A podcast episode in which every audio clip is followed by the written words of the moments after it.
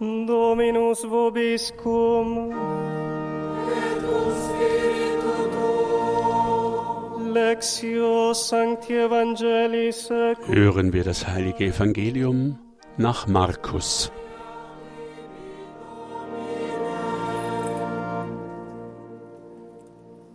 Dopo che Giovanni fu arrestato, Nachdem man Johannes den Täufer ins Gefängnis geworfen hatte, ging Jesus wieder nach Galiläa.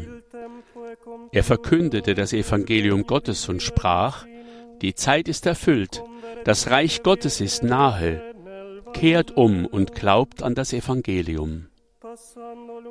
Als Jesus am See von Galiläa entlang ging, sah er Simon und Andreas, den Bruder des Simon, die auf dem See ihr Netz auswarfen. Sie waren nämlich Fischer. Da sagte er zu ihnen, Kommt her, folgt mir nach, ich werde euch zu Menschenfischern machen. Sogleich ließen sie ihre Netze liegen und folgten ihm. Als er ein Stück weiter ging, vide Giacomo, sah er Jakobus, den Sohn des Zebedäus und seinen Bruder Johannes. Sie waren im Boot und richteten ihre Netze her. Sofort rief er sie, und sie ließen ihren Vater Zebedäus mit seinen Tagelöhnern im Boot zurück und folgten Jesus nach.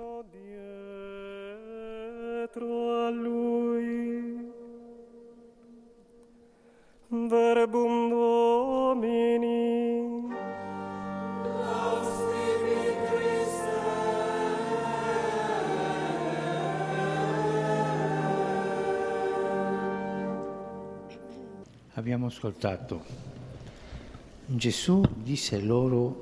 Wir haben vorhin gehört, da sagte Jesus zu ihnen, kommt her, mir nach. Und sogleich ließen sie ihre Netze liegen und folgten ihm nach. Die. Kraft des Wortes Gottes ist also groß, wie wir auch in der ersten Lesung gehört haben. Das Wort des Herrn erging zum zweiten Mal an Jona. Mach dich auf den Weg und geh nach Ninive und rufe ihr all das zu. Jona machte sich auf den Weg, wie der Herr es ihm befohlen hatte. Das Wort des Herrn setzt die Macht des Heiligen Geistes frei. Es ist eine Kraft, die zu Gott hinzieht, so wie es bei diesen jungen Fischern war, die durch die Worte Jesu wie vom Blitz getroffen wurden. Und es ist eine Kraft, die sie zu den anderen sendet. So wie bei Jona, der zu denen geht, die weit weg sind vom Herrn. Das Wort zieht also zu Gott hin und es sendet zu den anderen. Das ist eine ganz besondere Dynamik. Es lässt uns nicht in uns selbst verschlossen, sondern weitet das Herz. Es bringt uns dazu, den Kurs zu ändern, stürzt die Gewohnheiten um, eröffnet neue Möglichkeiten und offenbart ungeahnte Horizonte. La parola di Dio desidera Brüder und Schwestern, das Wort Gottes möchte dies in jedem von uns bewirken. Wie bei den ersten Jüngern, die auf Jesu Worte hin ihre Netze liegen lassen und ein wunderbares Abenteuer beginnen. So lässt das Wort Gottes auch an den Ufern unseres Lebens, neben den Booten der Familienangehörigen und den Netzen der Arbeit, den Ruf Jesu aufkommen. Er ruft uns, zusammen mit ihm für die anderen ins See zu stechen. Ja, das Wort Gottes führt zur Mission. Es macht uns zu Botschaftern und Zeugen Gottes für eine Welt, die zwar voller Worte ist, aber nach jenem Wort dürstet, das sie oft überhört. Die Kirche lebt von dieser Dynamik. An sie ergeht der Ruf Christi, von ihm ist sie angezogen. Und sie ist in die Welt gesandt, um ihn zu bezeugen.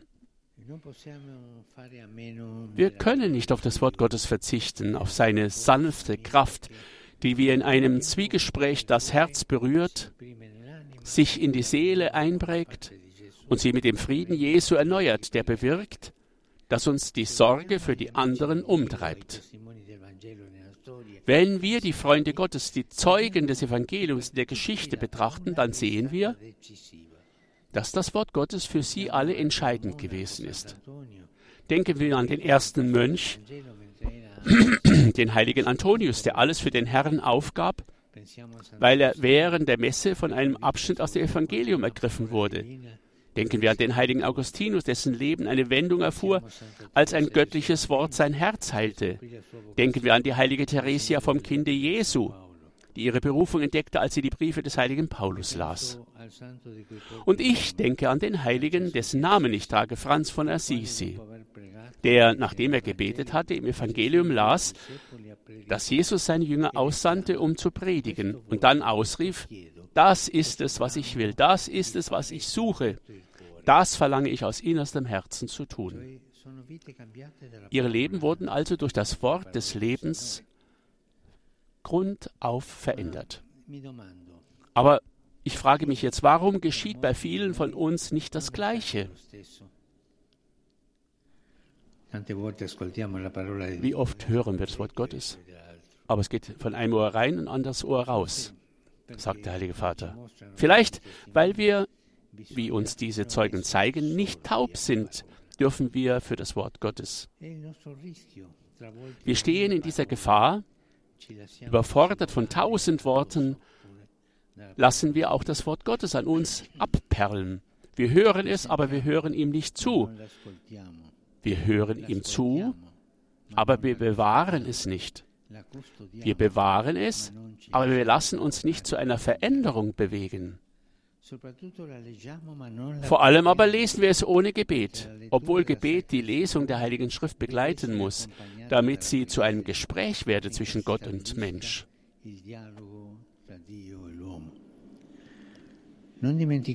Vergessen wir nicht die beiden grundlegenden Dimensionen des christlichen Gebetes.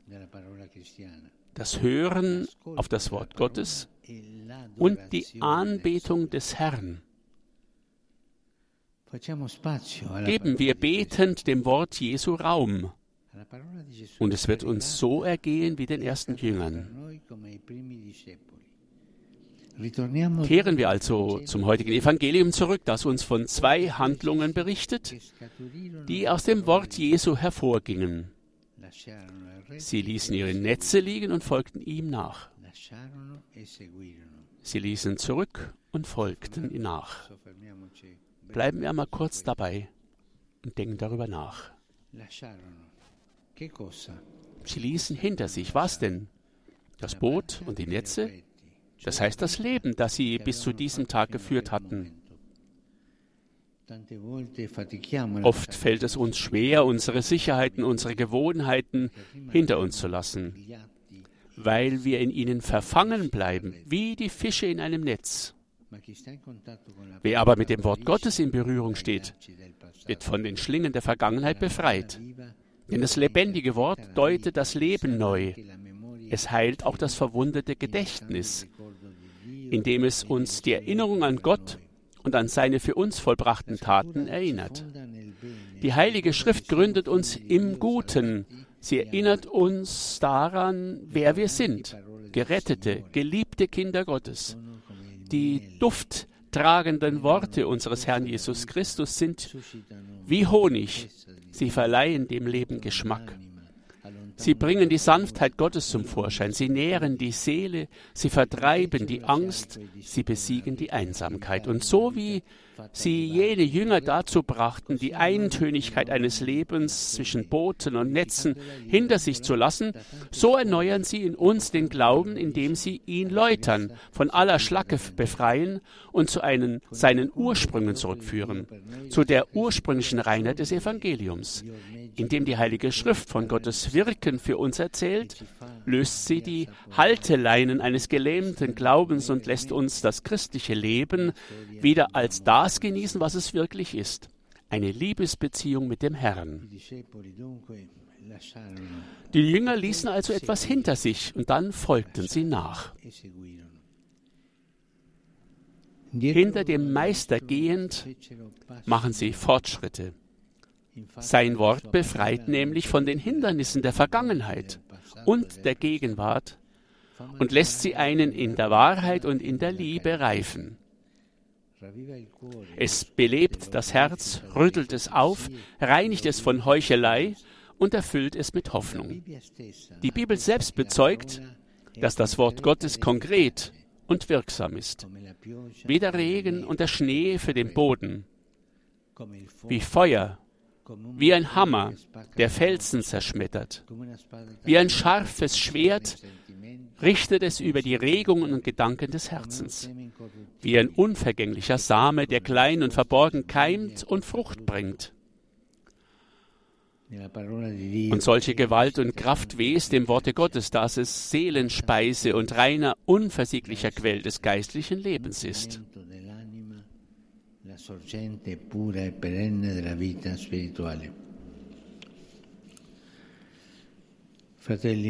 E Brüder und Schwestern, der Sonntag des Wortes Gottes möge uns helfen, freudig zu den Quellen des Glaubens zurückzukehren, der aus dem Hören auf Jesus kommt, der das Wort des lebendigen Gottes ist.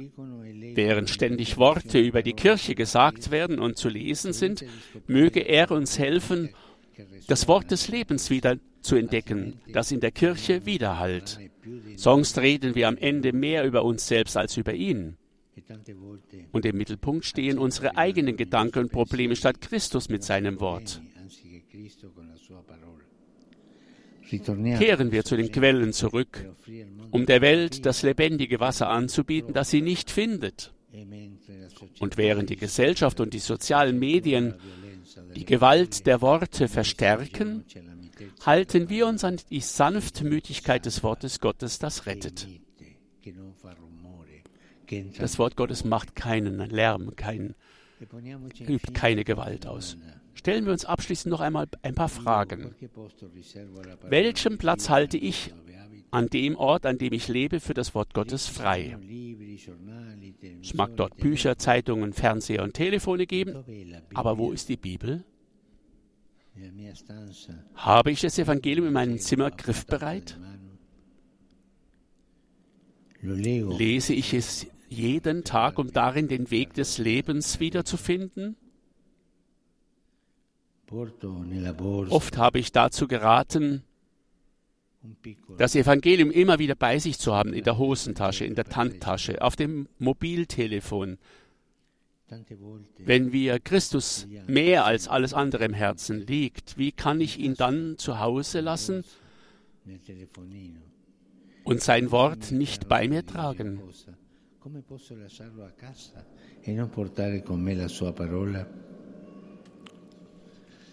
Und schließlich noch eine letzte Frage.